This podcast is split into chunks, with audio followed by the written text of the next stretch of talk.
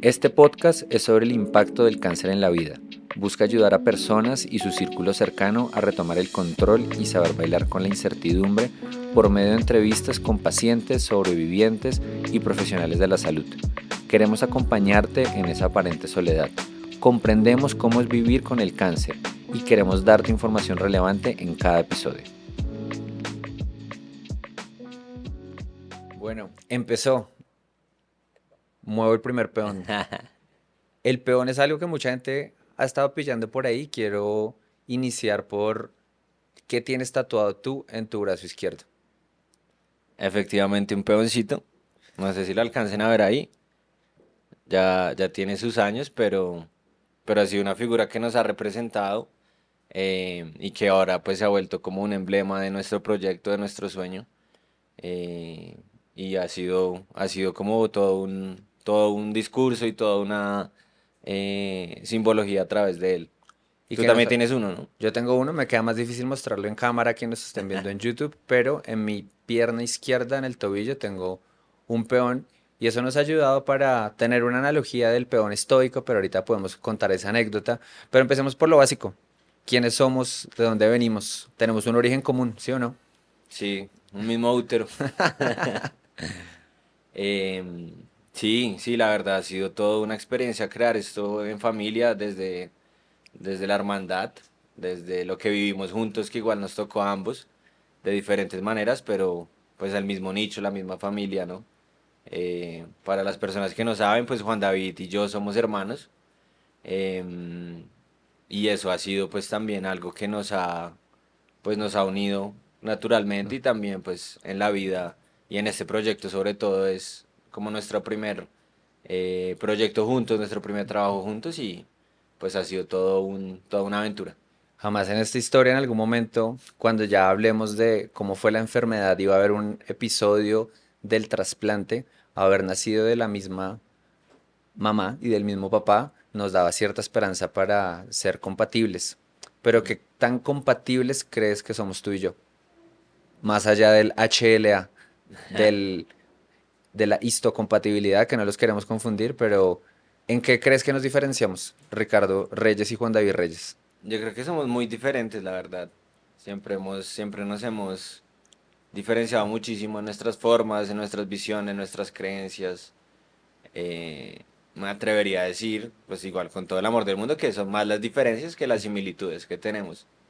No sé si estés de acuerdo. Sí, aquí en el proyecto yo soy el que empuja, Richie es el que a veces pide un poquito más de pista, más freno.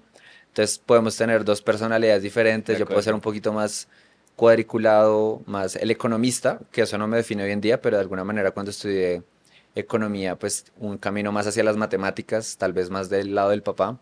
¿Y tú, en qué te desmarcarías ahí? Uf, no, yo creo que en todo, no sé, siempre me intenté desmarcar mucho de, de ti y de Luis Carlos, que es nuestro otro hermano, eh, en muchas cosas. Y creo que desde ahí también base mucho mi identidad. Pues creo que podría tener una personalidad relajada, a veces ya, ya mucho. Eh, y bueno, también mis elecciones de vida. Me gusta el fútbol, a ti te gusta el tenis.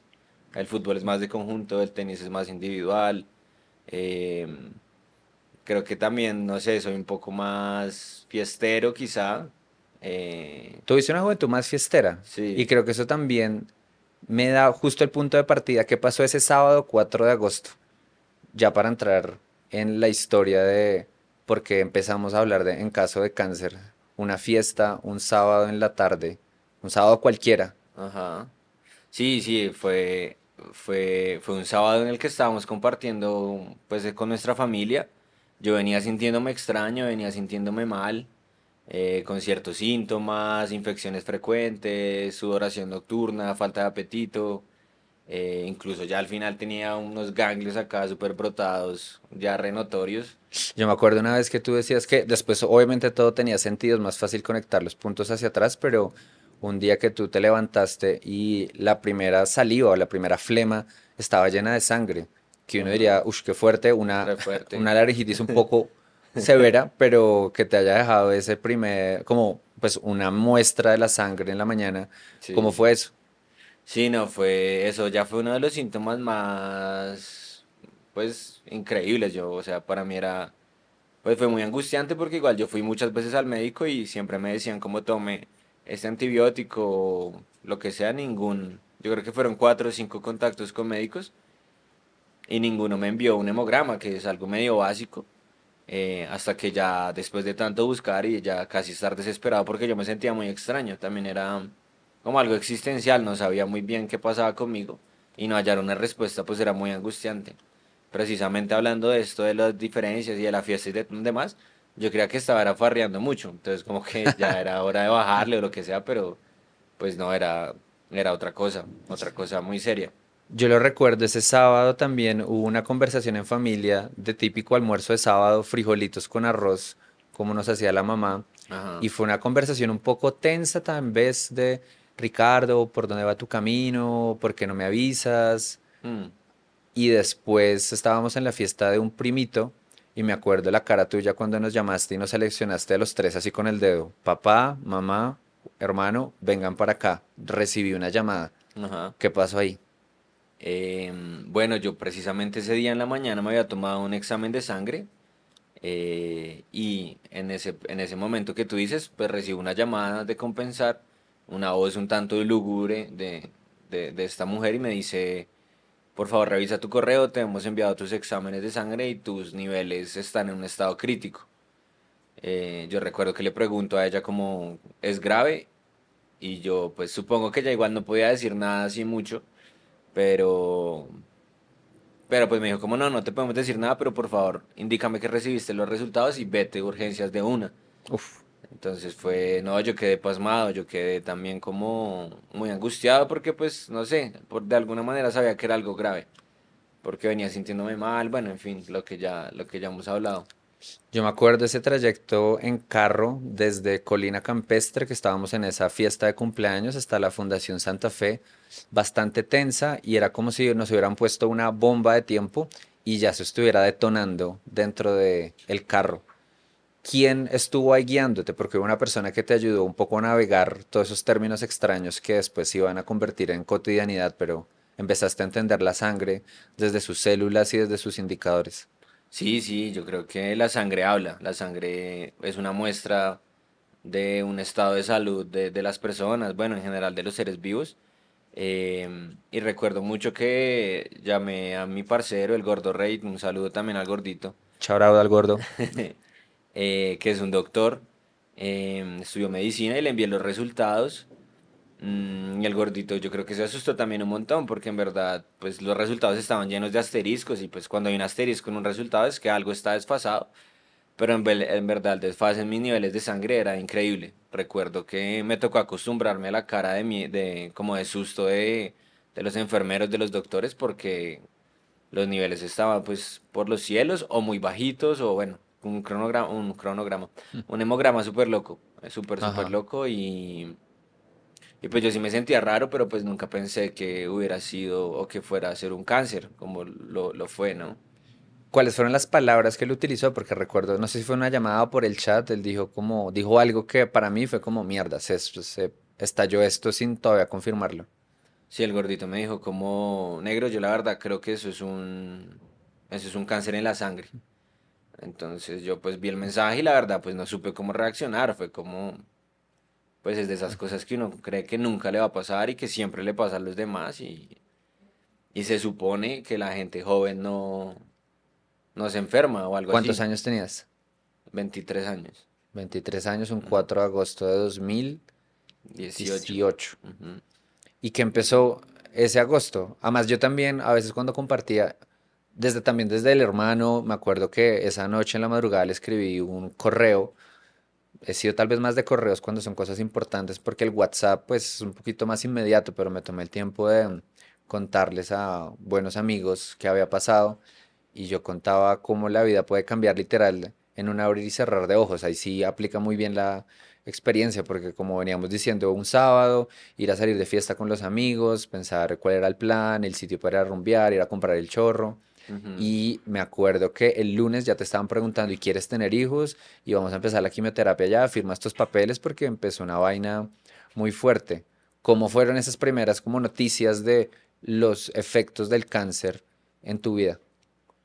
Em, yo recuerdo que yo estaba pasmado, como que no he pasmado emocionalmente, o sea, ni, ni me derrumbé, ni me puse bravo, ni me puse triste, ni nada, simplemente como que entré en un, sí, como que estaba pasmado, ¿no? A donde, a donde me llevaba la gente yo iba, pero pues no tenía como así una emocionalidad, yo creo que estaba en shock, también súper normal, porque es algo que no se entiende, qué tan grave es, qué significa leucemia, eh, me voy a morir, como que pues sí, muchas preguntas a la vez y, y en un contexto totalmente nuevo. Digamos que yo había de hospital, pero pues de pronto una intoxicación o algo así, pero ya recuerdo muy bien que ese sábado iba a ir precisamente a celebrar el cumpleaños de un gran amigo de mi colegio.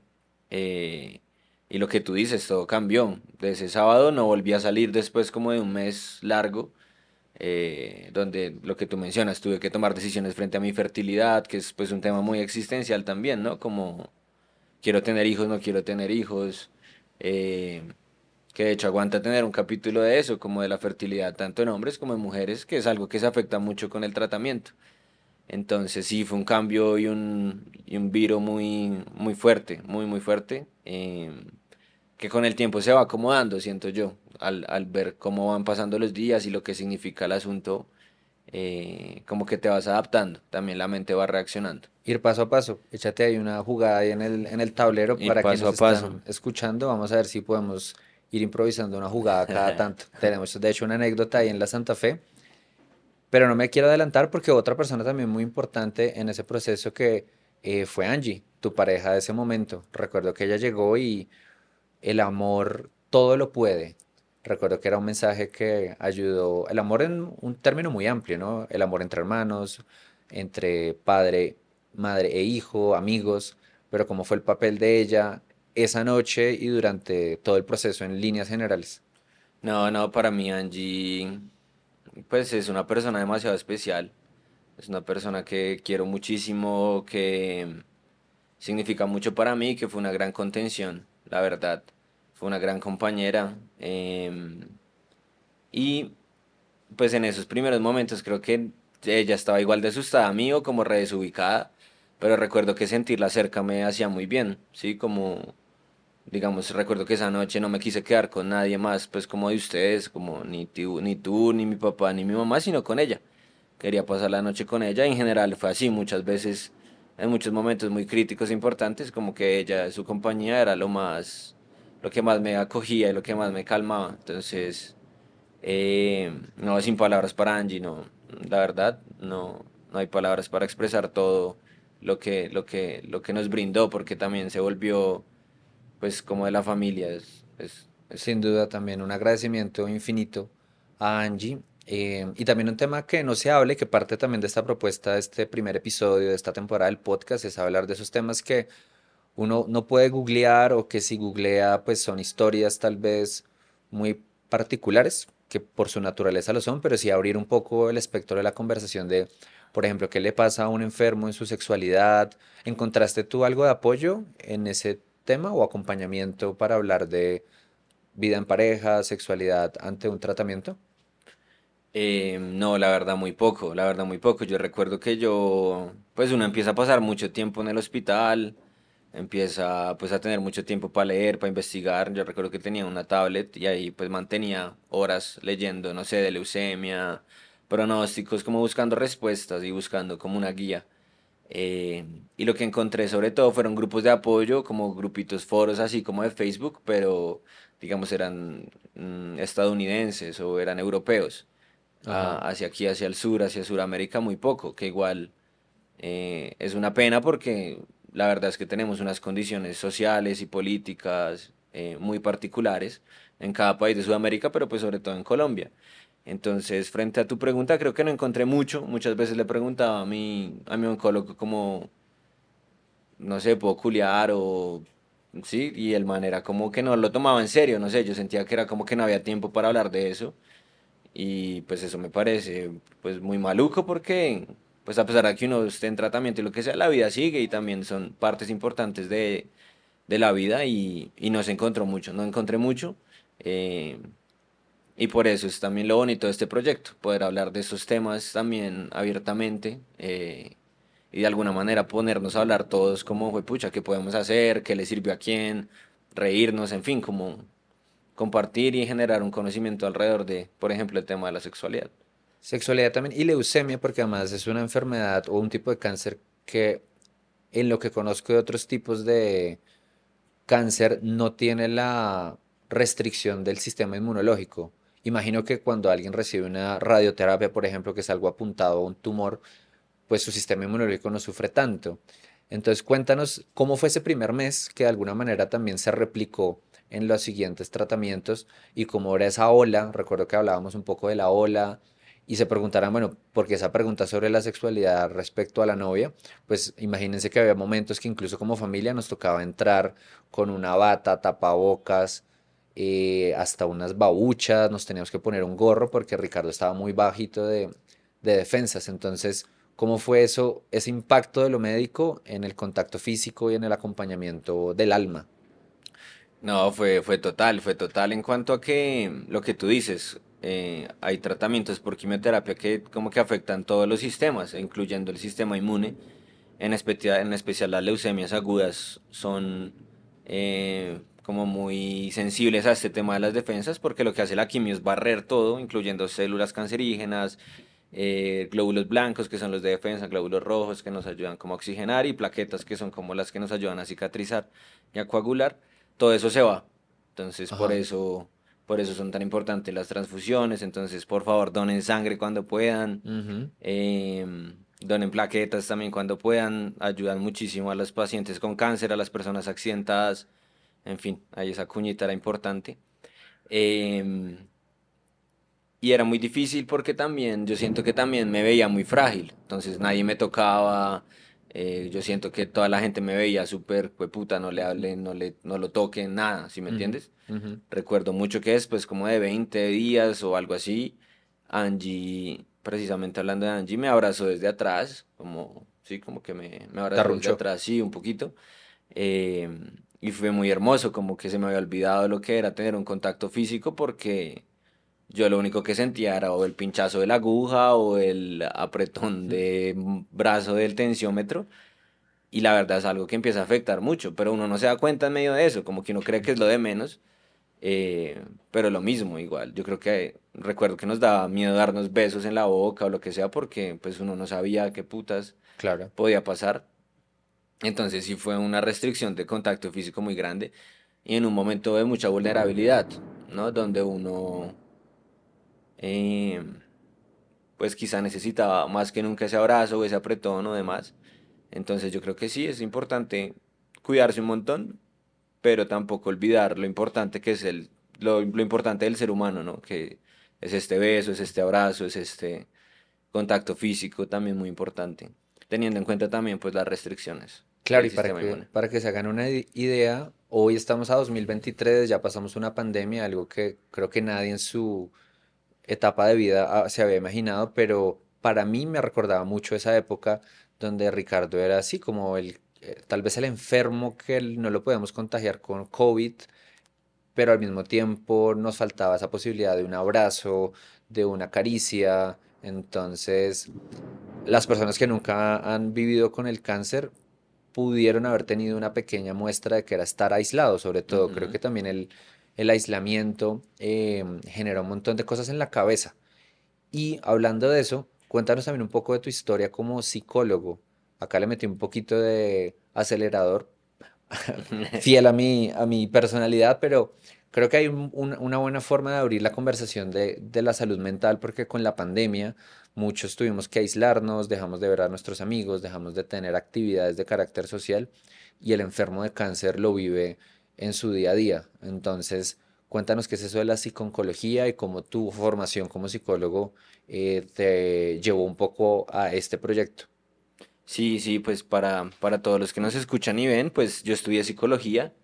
Eh, a mí no sé, no me, no me gusta llamarme psicólogo porque creo que uno nunca, es tan difícil, tan compleja la mente humana que será difícil llamarse uno un psicólogo como, como en sí, uno nunca llegará creo que a ese punto de llegar a entender del todo la mente, pero sí, estudié psicología, eh, es algo que me encanta, es algo que me mueve muchísimo.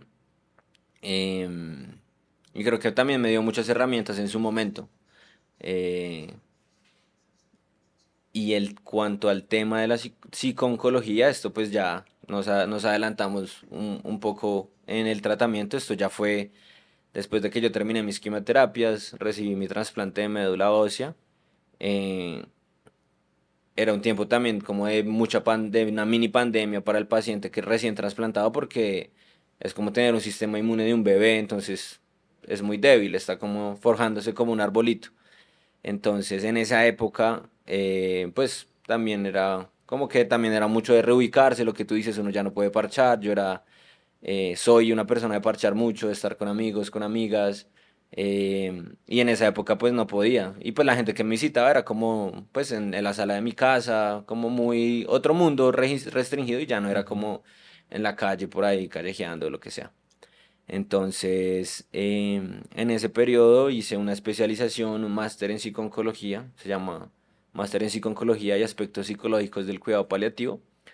Em, y surge también pues como de toda esta experiencia tan fuerte, en verdad es muy complejo enfermar de cáncer, es muy complejo enfermar de cáncer joven, eh, pues no, no, digo que sea más fácil o más difícil, pero sí trae sus particularidades y sus necesidades eh, muy claras, ¿no? No es lo mismo enfermarse ahorita a los veintitantos que a los sesentas o que a los diez, mejor dicho.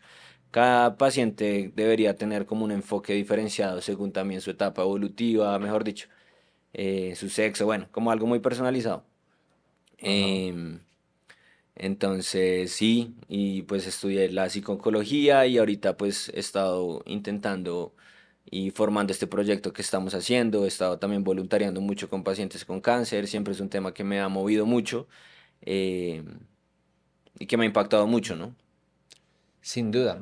Y acá quiero volver a retomar el hilo. Acá me toca ahora mi turno mover. Acá creo que el peón se puede mover dos casillas, que es el único momento donde uno se puede saltar un proceso. Pero volviendo a ese primer ciclo de quimioterapia en la Santa Fe, recuerdo mucho que pues la gente estaba más pendiente de uno, ¿no? Es natural ese proceso cuando se recibe la noticia que escriban todos los días, aunque naturalmente también a medida que va pasando el tiempo, la gente continúa en su normalidad. De hecho, yo creo que quedan como con ese impacto de mi amigo, mi parcero, mi primo, mi sobrino tiene cáncer, pero pues mi vida sigue. Eh, y recuerdo que nos llevaron un ajedrez y un día, un domingo estábamos jugando ajedrez y yo después escribí una entrada de cómo, bueno, tú jugaste muy bien esa partida y nos acordábamos del abuelo, una persona muy calmada que iba día a día, que nos enseñó a jugar ajedrez, el, abuela, el abuelo clímaco, y llegamos a una analogía poderosa, la de ir el paso a paso hasta coronar, hasta convertirse en otra persona. Y eso también nos hizo mucho sentido porque, bueno, eh, la leucemia tiene eh, una cura, por decirlo de alguna manera, aunque tú tal vez me corregirás, pero por lo menos un seguro mucho más firme y es em, una vez que te diagnosticaron y volviendo acá a lo médico, describe cómo fue ese proceso de primero llevarse a la enfermedad, llegar a ciertos estados y un trasplante, cómo, sido, cómo fue ese arco de tu enfermedad. Sí, yo creo que es inevitable en estos temas eh, hablar de cosas médicas y en la leucemia que yo tuve, que se llama una leucemia mieloide aguda, eh, la idea era primero ponerme en remisión. Eh, para toda la gente que nos sigue, estar en remisión es no tener detectable ninguna célula cancerígena. Eh, pero aún así, queda usualmente en el paciente con leucemia queda un porcentaje que es de décimas, como 0.0 algo de enfermedad mínima residual, que era como un poquitico de leucemia, mejor dicho. Pero entonces se ha demostrado que ese poquitico de leucemia con el tiempo pues vuelve otra vez a arrancar y a multiplicarse. Entonces pues la humanidad, la ciencia, eh, como que nos hemos convertido casi que en mini dioses en cuanto a que ya podemos borrar esta médula enferma, que en este caso sería la mía, y poder instalar una nueva eh, de otra persona, en el caso de la leucemia. Eh, lo cual se llama un trasplante de médula ósea. Em, y bueno, para poder lograr eso, lo primero es tener a alguien compatible, o sea, alguien que sea muy eh, igual a ti genéticamente, eh, para que pueda, pueda recibir sus células sin tanto problema. Igual también, usualmente siempre hay algo de rechazo.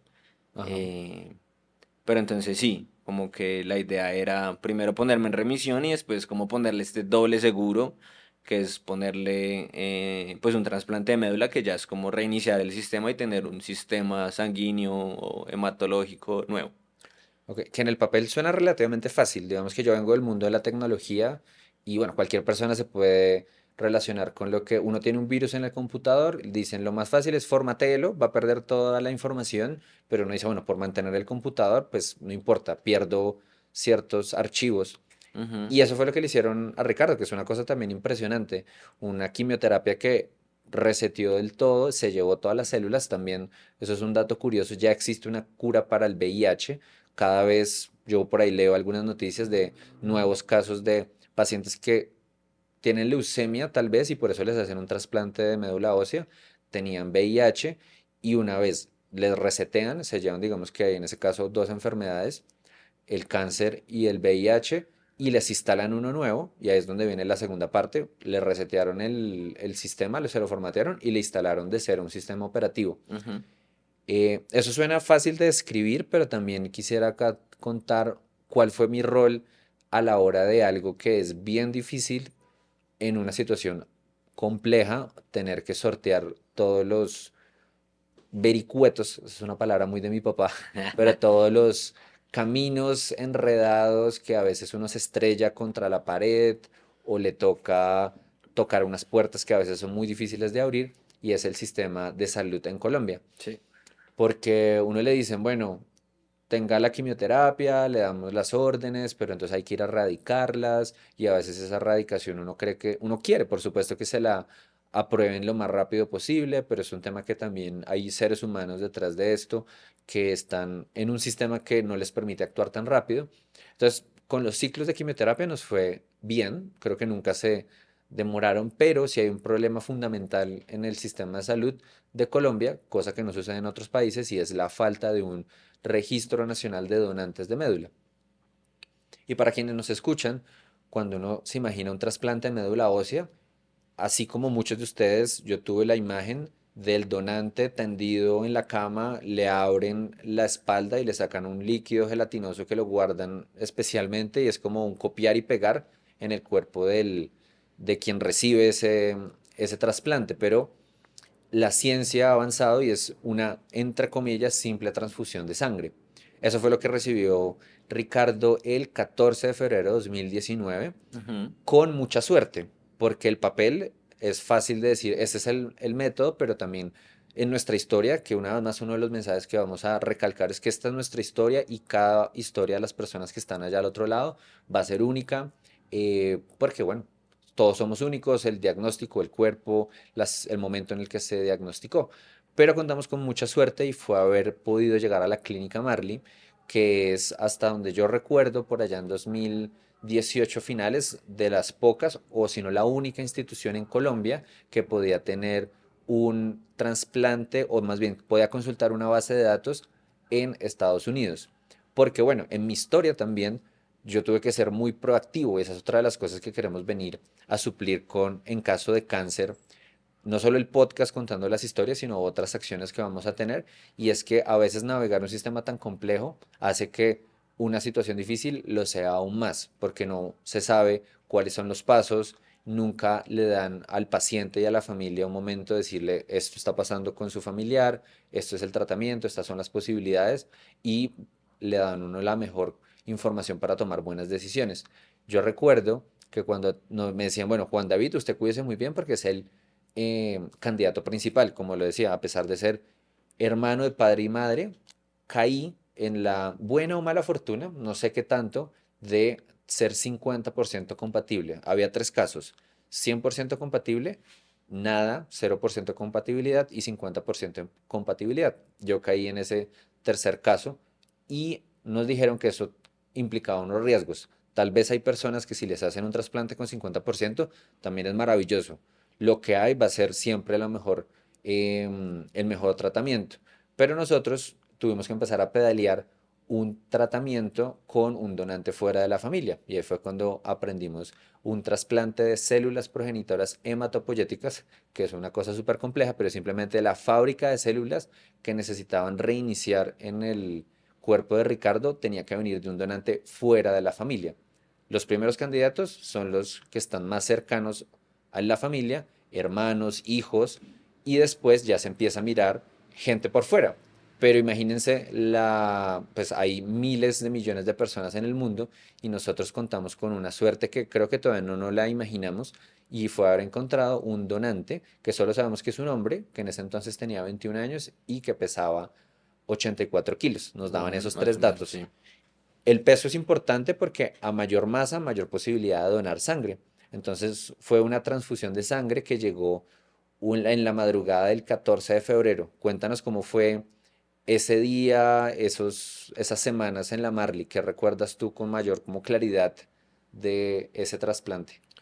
No, pues la verdad yo llegaba muy emocionado. Siempre para mí el trasplante se había vuelto como esa meta, esa joyita, precisamente como a, a, a llegar, había casi que una obsesión. Yo pensaba mucho en el trasplante de médula, soñaba con él, lo que sea, porque sabía que era una posible cura y pues el enfermo siempre va a querer pues poder curarse. Eh, recuerdo esa madrugada, tal como mencionas, fueron unos días muy duros, la verdad es que la quimio del trasplante es muy intensa, es quizá la más fuerte que se haya recibido. Eh, se te pela la boca, te duele, pues hay mucho dolor también de por medio. Eh, es fuerte, es fuerte, mejor dicho, son, son, son épocas duras de recordar. Recuerdo que incluso no podía dormir, estuve como una semana sin dormir, súper ansioso. Eh, y bueno, fue, fue como tú dices, se recibe una quimioterapia muy intensa antes, el día cero se infunden las células eh, y ellas mismas pues van al lugar y empiezan a generar de nuevo como los diferentes hemocomponentes, glóbulos, en fin, todo esto. Eh, y recuerdo que también fue muy difícil mentalmente porque era algo que deseaba tanto que una vez ya lo tuve, quedé desubicado, como que durante mucho tiempo, todo el tiempo pensaba en eso, el trasplante, el trasplante, el trasplante. Una vez ocurrió, me quedé a la deriva, porque era algo de lo único que pensaba. Y también yo siento que uno en estos procesos de enfermedad va perdiendo un poco poco su personalidad. Pues no, no del todo, pero, pero ya no puedes ir a esos espacios, te cuestionas igual tu vida, porque pues la verdad es que fácilmente te puedes morir. Entonces también muchas preguntas existenciales, también, puta, ¿será que yo me generé esto? Precisamente hablando de la fiesta. Em, entonces sí, no, la verdad, el, el trasplante fue algo muy fuerte, algo muy intenso. Yo creo que literal, pues no literalmente, pero casi que literalmente es morirse porque te dan una quimio tan fuerte que si no te ponen otra médula, pues te mueres. Ajá. O sea, en verdad es casi lo que les decía, como ya la humanidad se ha vuelto un mini dios, como el poder de matar a alguien, con la magnitud de la palabra en este caso, y volverlo a, a la vida, ¿no? Y era como increíble, la verdad, me parecía muy increíble y también eso que tú mencionabas de que mi donante es alguien que no conozco ni idea, en algún momento le envié una carta después del tiempo, no recibí respuesta eh, pero no sé quién es este ser y la verdad, pues increíble. Y vive en ti además. Y vive en mí, o sea, eh, somos una quimera, ¿sabes? Como que también es una figura muy importante en mí. Una quimera es como un animal formado de muchos animales. Eh, y vive en mí, o sea, si a mí me toman una muestra de ADN de la sangre, o sea, me toman una muestra de sangre, mi ADN no es mi ADN, sino el de este ser. Entonces, pues, o sea, si cometes un crimen y dejas sangre en la escena del crimen, pueden lo embalo, lo embalo. Y creo que yo alguna vez eh, como que googleé eso y eso ha generado como algunos problemas o como preguntas desde el, lo, desde el derecho penal. Que es lo de menos en este caso, pero también es lo impresionante que es el avance un hombre científico. un X-Men. Eh, Sí, la verdad, eso, eso fue, y fue muy intenso, ese momento fue muy intenso. Eh, casi que el trasplante se había vuelto una obsesión para mí, pues porque era una cura o una posible cura. Y eso también era muy fuerte porque aún así había posibilidades de recaer o de que no funcionara la cosa o de que me muriera en el proceso del trasplante. Como, pues, sí, le pasó a varios compañeros que compartí con ellos. Sí, jugábamos play, nos acompañábamos, hablábamos y a las dos, tres semanas ya nos respondían del WhatsApp, lo que sea, y nos enterábamos que ya no estaban. Y eso le pasa también mucho al paciente oncológico. Conoce mucha gente, pero también es difícil porque mucha gente también se muere en ese proceso. Hmm. y es gente que te entiende porque están en casi que en las mismas, a pesar de que cada quien es único. Em, entonces, no, el trasplante fue todo un video de malestar físico, emocional, espiritual, no pude dormir durante mucho tiempo, sentía que me estaba volviendo literalmente loco. Lo Eh, recuerdo, ese, ese día en la tarde tuvimos ahí una conversación que no sé si quieras contar un poco los detalles de cómo la medicina tradicional entiende la mente de una manera muy diferente a lo que tal vez la psicología la puede entender. No sé si quieras hablar un poco de lo que sucedió después del trasplante. Sí, sí, claro, claro que sí. Em, bueno, una vez logré el, trans- el trasplante y lograr esa obsesión, quedé a la deriva, porque Ajá. era algo con lo que pensaba todo el tiempo. También siento que como familia pedaleamos mucho hasta ese punto, eh, porque también fueron muchas demoras, muchas eh, esperar consejos médicos, a ver si podía tener posibilidades de seguir viviendo, eh, esperas, bueno, en fin, el sistema colombiano es un sistema complejo, a pesar de que estoy agradecido con él porque pues son procedimientos de muy alto costo y que en verdad a nuestra familia no le tocó poner casi que ni un peso. Ujú. Entonces, pues bueno, punto positivo en medio del caos del sistema de salud colombiano. Em, pero sí, una vez conseguí el trasplante quedé a la deriva, era como, ahora quién soy, cómo vivo, jueputa, creía que me iba a morir, ya no me va a morir, quizá, no, mucha incertidumbre, creo que algo con lo que debe lidiar mucho eh, la persona con cáncer es con la incertidumbre, ¿sí? Porque a pesar de lograr todos los tratamientos hasta ahora posibles, aún así hay gente que recae y que muere, o que no le funciona el trasplante, o que se infecta y muere, ¿sí? Eh, pero pues la verdad es que es toda una fortuna poder contar igual con procedimientos así, porque sé también algunos países eh, que no lo tienen, porque no tienen la infraestructura o no tienen, porque pues se requiere también cierta logística para hacer un trasplante de médula muy delicado, como cierto tipo de habitaciones, hematólogos especialistas en este tema, un soporte pues de salud bien, bien, bien complejo. Sí, yo recuerdo también cómo me empecé yo a conectar con gente que llevaban esto hace años y la clínica de Marley fue un lugar donde un médico en su época de investigador se fue a Francia a estudiar cómo era eso de los trasplantes de médula. Y bueno, hay muchas personas que uno no se imagina que ojalá podamos tener en estos micrófonos a ellos, a los pacientes, para que nos expliquen un poco mejor. Y sobre todo, ya que estamos hablando de nuestra historia, pero también la idea es convertirnos en algo positivo, así como mencionaba la importancia de hacer transfusiones de sangre. También en la Secretaría de Salud de Bogotá está haciendo una tarea de ponernos al día, de tener una base de datos de donantes de médula, óse- médula ósea, que como decía es una simple donación de sangre. Yo ya lo hice, eh, es ir al ICBIS, que es un nombre bien difícil de entender, pero lo vamos a poner en las notas del podcast para que ustedes puedan registrarse. Si están en Bogotá o en Colombia, van, tienen que cumplir unos requisitos que son relativamente sencillos, pero eh, entre 18 y 65 años, pesar más de 51 kilogramos, si no estoy mal, no haber padecido una enfermedad grave.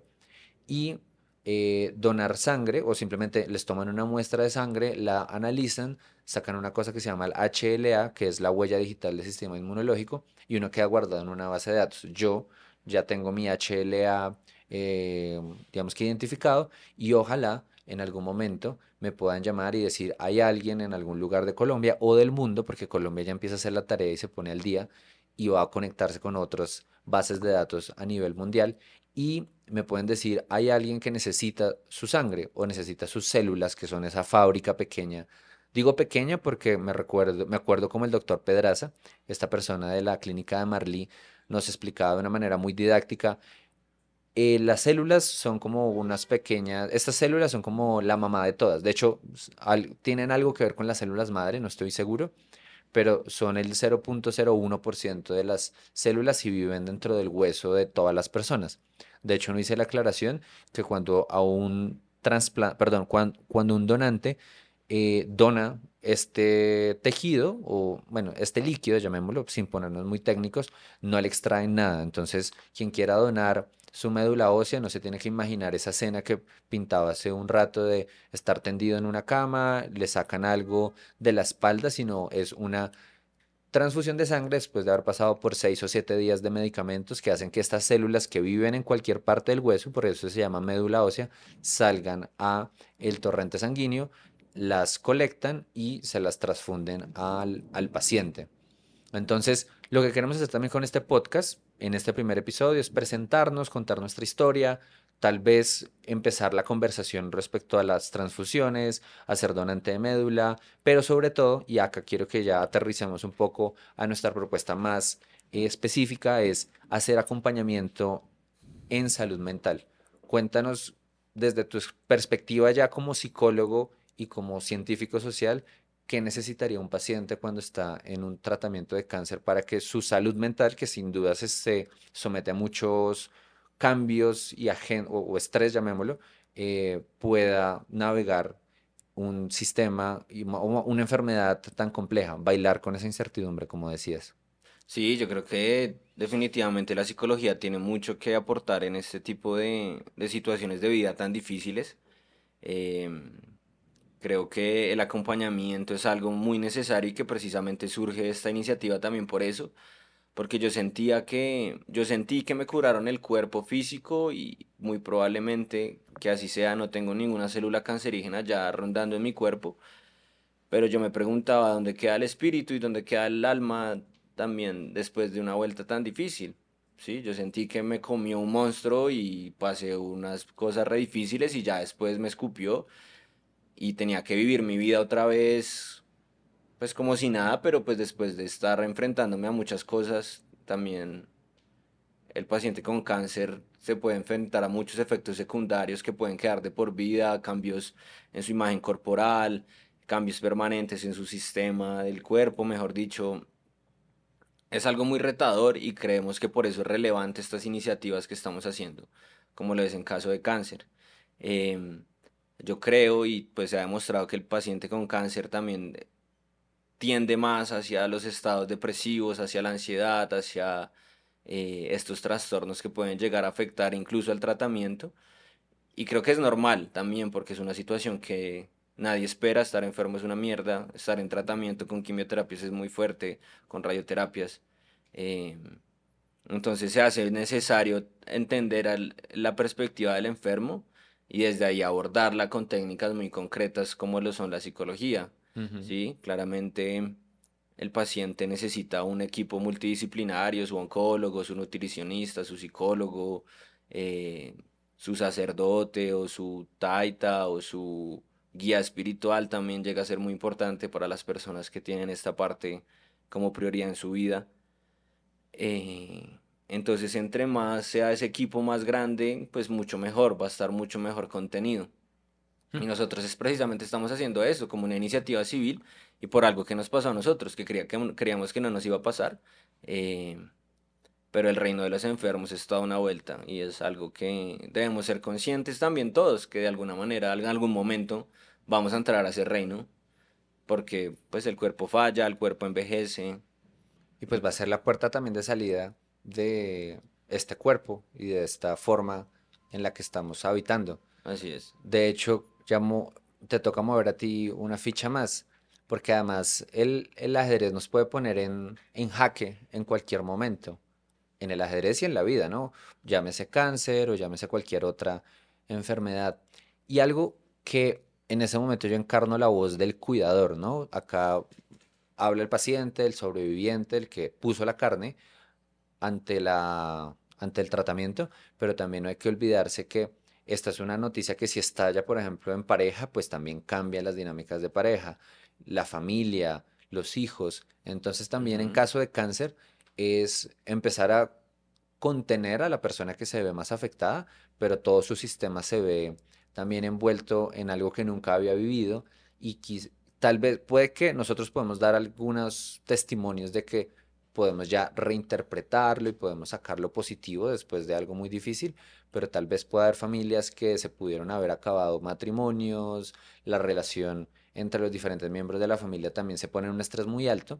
Y no sobra decir, por ejemplo, que los cuidadores eh, tienen que estar muy atentos de su salud física, mental. Yo recuerdo a nuestros padres, pero en particular a la mamá que estuvo muy al frente de todo el proceso de estar acompañándote todos los días, el papá también y seguramente él también tendrá cosas que contarnos de cómo lo vivió desde su, su, rol de, de papá, pero los cuidadores pueden tender a, descuidar su, su, salud, por ejemplo, entonces no dejar de hacer deporte, no dejar de tener buenos hábitos, a pesar de que se está enfocando toda la energía y el tiempo en el paciente. En mi caso, por ejemplo, como hermano, yo agradezco mucho a un gran amigo, a Sebastián, que me invitó después a un viaje a acompañarlo a la ciudad donde él vivía y bueno, tuvimos unos días donde yo me pude desconectar tiempo después, pero haber tenido un amigo que me ayudara y que me escuchara en su momento me ayudó a lidiar lo que después entendí que fue un pequeño burnout o este fenómeno cuando uno llega a un cansancio extremo. Yo recuerdo eh, en uno de los ciclos de quimioterapia en la San Rafa que yo tenía un cansancio que iba más allá de lo físico, era como un, un desaliento también por conseguir el, trasplante, así como era una obsesión para ti desde lo médico, para mí se convirtió en una obsesión desde lo burocrático. Entonces también en caso de cáncer se centra en el paciente, pero el paciente está rodeado de un montón de personas muy importantes y me gustó mucho la palabra que decías como un equipo. Y si el equipo está bien consolidado y está eh, con mantenimiento de alguna manera, pues también va a poder ayudar a la persona. Entonces, creo que ya para ir cerrando este episodio de apertura de nuestra primera temporada, donde van a escuchar historias desde diferentes perspectivas, contemos un poco qué hemos venido ideando además del podcast. Entonces, ¿cuál de las vertientes quieres explicar tú? Sí, yo creo que quisiera también em, pues a clarificar o dejar en claro que esta es nuestra historia y es una historia muy ligada a la leucemia que fue como el cáncer que nos tocó. Sin embargo, este es un espacio para todos los enfermos de cáncer, que sabemos que el cáncer son más de 100 tipos de cáncer. Eh, creo que compartimos de alguna manera ciertos tipos de tratamientos y ciertos tipos de incertidumbres. Entonces aclarar que esto no es solo de las personas que tengan un cáncer hemato-oncológico, sino de todas las personas que puedan llegar a ser afectadas por, por esta enfermedad. Em, frente a la pregunta, pues bueno, tenemos varias iniciativas andando muy chéveres que nos tienen muy emocionados. Tenemos em, en caso de cáncer aprendamos, que es eh, lo denominamos un grupo de estudio en, en, el cual pues van a ser temas mucho más científicos, mucho más hechos, más como cosas fácticas, eh, más científico por ponerle también otro nombre. Eh, y la idea es como desde ahí que el paciente y también su familia sepa qué es el cáncer, qué tratamientos hay, por qué es importante el tratamiento. Y desde ahí tomar decisiones mucho más informadas y mucho más eh, devolverle el control al paciente en una situación tan difícil. Y siento que también esta, esta parte de educación, de incluso de psicoeducación, llega a ser muy importante para tener un paciente con mucho más control en una situación tan caótica. Yo me iría por el de escuchémonos, en caso de cáncer, escuchémonos, y es también el poder que se tiene a la hora de entender historias parecidas. Por ejemplo, yo recuerdo en la enfermedad tuya encontramos en la Fundación de Leucemia y Linfoma un lugar donde a mí en lo personal me dio información, contención, eh, apoyo, alguien a preguntarle, el que ya había avanzado un poco más el camino. Entonces queremos eh, generar estos grupos de apoyo. Entonces pueden ver en nuestras redes cuando nos volvamos a reunir a, a hacer un grupo de escuchémonos Recuerdo que la fundación de tanto en tanto se reunía los sábados en la mañana a compartir un chocolate y hablar alrededor de un tema. Nosotros también queremos proponer espacios donde podamos conocernos, reconocernos y hablar de algo que solo como pacientes o cuidadores podemos relacionarnos el uno con el otro. Así es, así es, Jotas. Y bueno, también tenemos nuestro espacio ya mucho más personalizado, individual. De hecho, pues es un espacio que yo encabezo que es ya un espacio de psicoterapia. Sí, ya es una psicoterapia pues basada desde la psiconcología, desde la psicología, desde el modelo sistémico también, que le estamos dando forma aún. Eh, pero la idea es poder llegar a ser bálsamo también a nivel individual y que tanto el paciente como su cuidador, su ser querido, su pareja, sus amigos, también tengan un espacio de descarga y un espacio de sanación.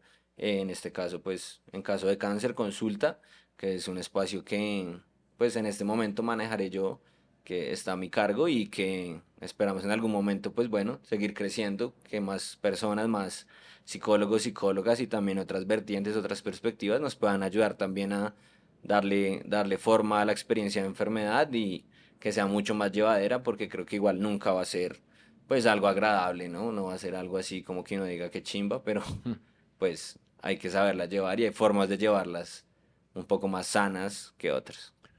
Y por último, también pensando en la sostenibilidad del proyecto en términos financieros, porque esto, de hecho, quiero mencionar algo y en este momento, quienes nos escuchan, pero quienes nos están viendo en YouTube, hay algo que me ha permitido eh, hacer esto, un primer eh, empuje, que es el Ether. Es un prisma que está al frente mío.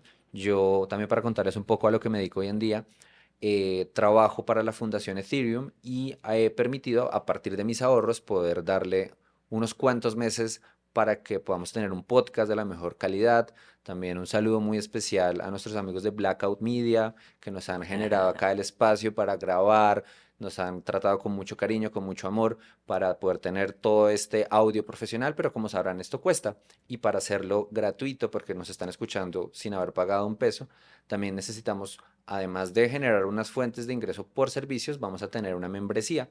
Va a ser la membresía en caso de cáncer para ciertas actividades que aquellas personas que se sientan más cercanas y vean el valor a esto puedan tener una suscripción ya sea mensual, anual, que podrán ver en nuestra página web y nos ayudarán a generar contenido de calidad para que cualquier persona pueda acceder.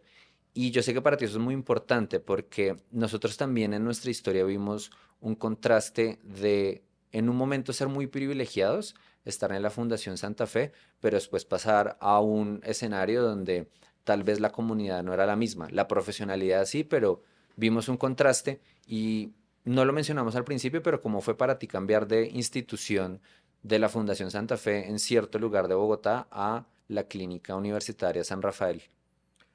Yo creo que estamos en un país tan desigual que el tener o no tener plata definitivamente es un factor muy importante para llevar un tratamiento adecuado o no.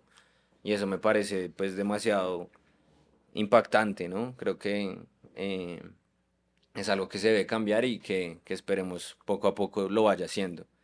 Eh, este cambio pues no fue total, desde la hotelería de la Santa Fe hasta pues como aspectos como alimentación, entretenimiento, incluso atención en salud mental. En la Santa Fe pues yo tenía psicología, psiquiatría, casi que a diario.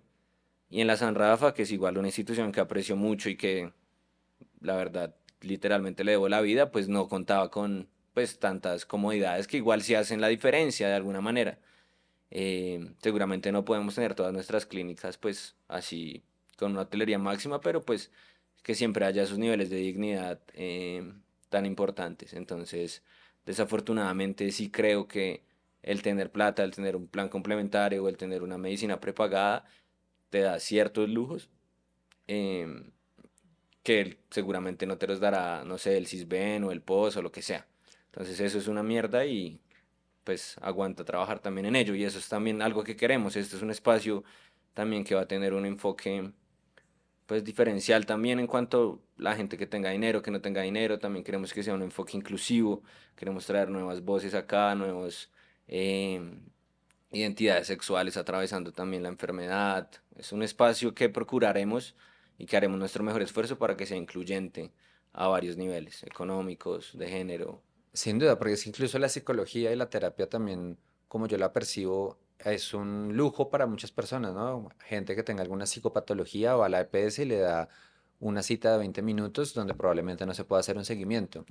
Entonces también queremos que a través de la membresía quienes nos apoyen van a estar financiando no solo la creación de contenido de la mejor calidad, sino también queremos hacer un trato diferenciado a aquellas personas que se acerquen a nosotros y digan yo necesito tratamiento pero no puedo pagar un acompañamiento individual. Entonces haremos también formas de poder subvencionar, por utilizar alguna palabra, pero más que todo apoyar. Esto lo hacemos para que personas que ya pasaron por un camino parecido puedan sortear este juego que puede llegar a ser tan difícil eh, de aprender a jugar con el cáncer, ¿no? O a saberse mover en una partida que nos tocó muy difícil, que en cualquier momento cambió, como decíamos eh, durante este episodio. Un sábado en la noche puede que a las pocas horas podemos estar jugando una partida donde nos dijeron jaque en dos jugadas.